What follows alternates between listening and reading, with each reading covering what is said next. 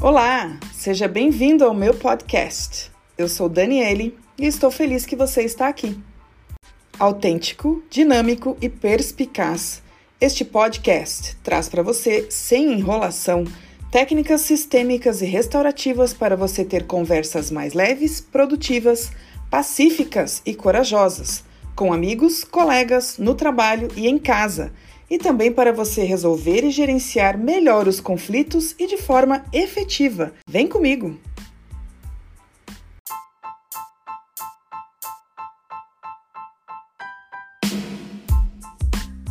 Mesmo nos melhores locais de trabalho, colegas de trabalho rudes, desrespeitosos, depreciativos, condescendentes, ou seja, intolerantes, arrogantes, paternalistas, aparecem ocasionalmente. Mas você não precisa sorrir e sofrer em silêncio. No episódio de hoje, como falar sobre isso? Vamos tratar desse assunto. Como falar, se comunicar com colegas de trabalho que agem dessa forma. Ou colegas de trabalho. Passamos uma grande parte da nossa vida junto com eles. Mas, embora optemos voluntariamente por estar com algumas dessas pessoas, outras delas são estranhos que são impingidos a nós. E como sabemos, essas coleções aleatórias de colegas de trabalho podem frequentemente resultar no melhor tipo de até amizades, estimulantes, gratificantes, colaborativas, significativas, até afetuosas mas de vez em quando você se verá preso a um tipo de jogador que não faz parte da equipe, um valentão, uma pessoa que não sabe se comunicar e até age constantemente de forma depreciativa ou condescendente, rude, desrespeitosa. Como ligar, como lidar com essas pessoas? Vamos lá? Embora colegas de trabalho rudes possam ser poucos, eles podem consumir uma grande quantidade do seu tempo e da sua energia. Além disso, os custos associados ao comportamento descortês no local de trabalho são altos. De acordo com Christine Porath, professora de administração da Georgetown University, ela diz: Você pode esperar que isso vai afetar a sua criatividade, o seu desempenho e o foco. Mas também tem um efeito negativo no bem-estar emocional, na saúde mental e física, até mesmo nas relações pessoais fora do trabalho. Em uma entrevista realizada por Porath e Christine Pearson, que também é professora de administração da Arizona State University, com mais de 800 pessoas em 17 setores para entender o impacto da incivilidade no trabalho, a conclusão não foi nada fácil.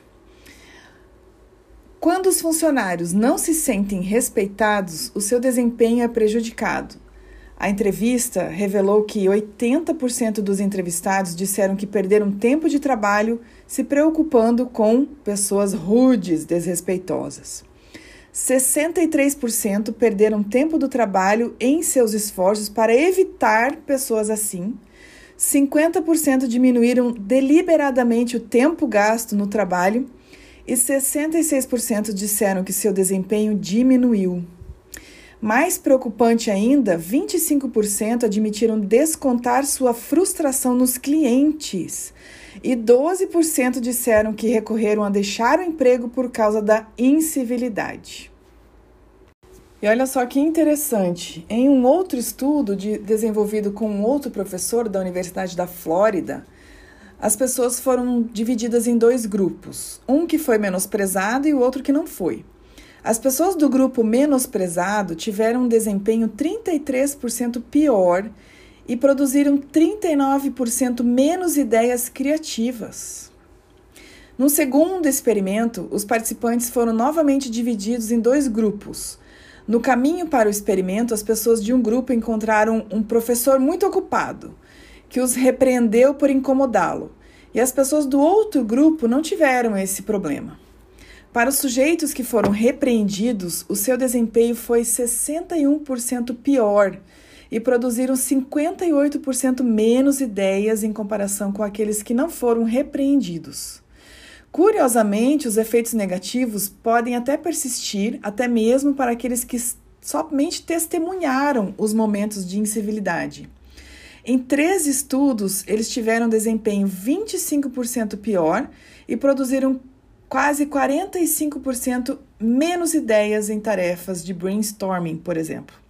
É um efeito devastador, não é mesmo? Tudo isso para dizer para você como lidar com uma pessoa dessa no seu local de trabalho.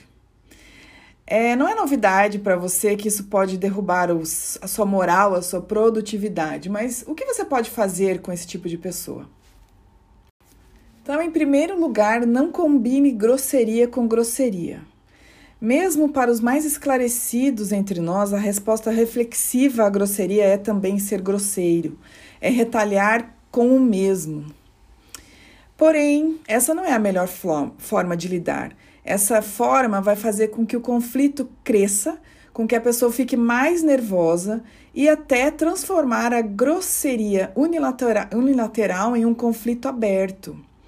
Então, deixe o seu eu mais sábio e calmo prevalecer. Ignore essas farpas, minimize os encontros com essa pessoa e, quando tiver que lidar com essa pessoa, seja breve, amigável, porém firme. Em segundo lugar, passe tempo com colegas que você gosta.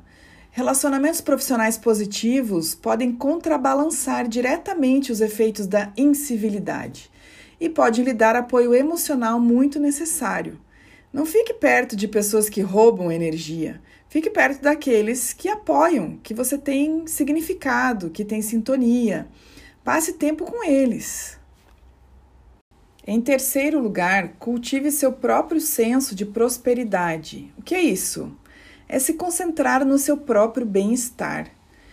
Tem estudos realizados numa série de setores é, que descobrem que as pessoas que vivem sim um estado de prosperidade são mais saudáveis, mais resistentes e mais capazes de se concentrar em seu trabalho. Quando as pessoas sentem pelo menos uma vaga ideia de prosperar, muitas vezes isso as protege de distrações, estresse e negatividade. Você pode desenvolver seu senso de prosperidade de várias maneiras, incluindo exercícios, sono adequados, uma dieta variada e priorizando seus interesses e hobbies, não relacionados ao trabalho. No trabalho, faça mudanças benéficas, como procurar um mentor ou mudar os seus objetivos pessoais. Em quarto lugar, você pode pensar em sentar com o seu colega rude, desrespeitoso e conversar com ele. Explique o que está acontecendo de forma aberta, intencional no sentido de entender o comportamento. Às vezes isso resolve. Perguntas e respostas claras podem realmente resolver essa situação. Se você optou por fazer isso, encontre um bom momento para conversar e também um bom ambiente onde ambos se sintam confortáveis. É também interessante se você pensar em incluir outras pessoas, como testemunhas ou mediadores. Pode até o seu, ser o seu supervisor, o sua chefia. E convide essas pessoas. Você pode achar útil até ensaiar primeiro o seu fraseado, as suas ideias de abordagem, até mesmo encenar essa conversa. É muito interessante e pode ter bastante é, solução nesse conflito. Em quinto lugar, se você decidiu não falar com o seu colega de trabalho rude, desrespeitoso, você pode contar a outra pessoa sobre ele, mas não no sentido de fofoca, é no sentido de realmente expor o medo, a sensação de desesperança, a falta de consciência dessa pessoa. Esse feedback pode motivar o colega rude a observar as suas interações e mudar. E se você decidiu não conversar com esse colega de trabalho porque teme se colocar numa situação insegura, é, ou se o seu colega de trabalho cruzou a linha da incivilidade para o assédio, a intimidação, o abuso, então você tem que notificar imediatamente o seu superior, ou mesmo os recursos humanos, seu gerente de local de trabalho, enfim, entre em contato com a pessoa superior para que sejam tomadas medidas sobre o caso. Em último lugar, saiba quando é hora de sair deste emprego, deste trabalho. Então, se a grosseria é a regra do seu local de trabalho e não a exceção, ir embora pode ser mesmo a melhor opção. Você pode conversar sobre alguém em quem você confia e também pode perguntar para si mesmo: com que facilidade eu posso mudar para um local de trabalho melhor?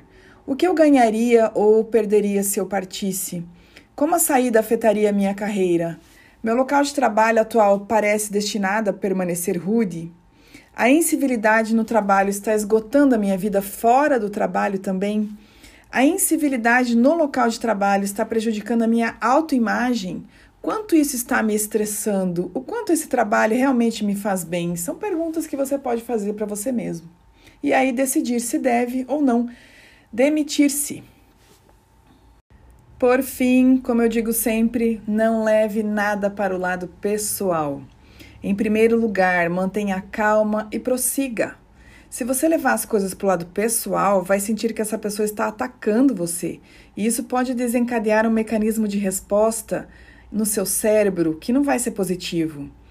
Quando isso acontece, você tende a tomar decisões menos claras e lógicas e recorre a outras mais emocionais.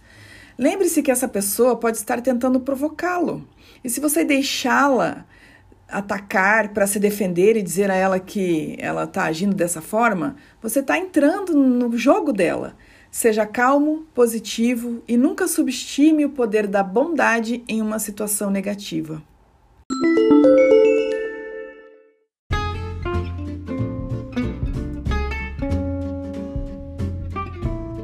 Você sabe onde me encontrar. Me segue nas redes sociais como terapeuta, eu tenho inúmeras ferramentas para lhe oferecer vários caminhos para a solução dos seus conflitos.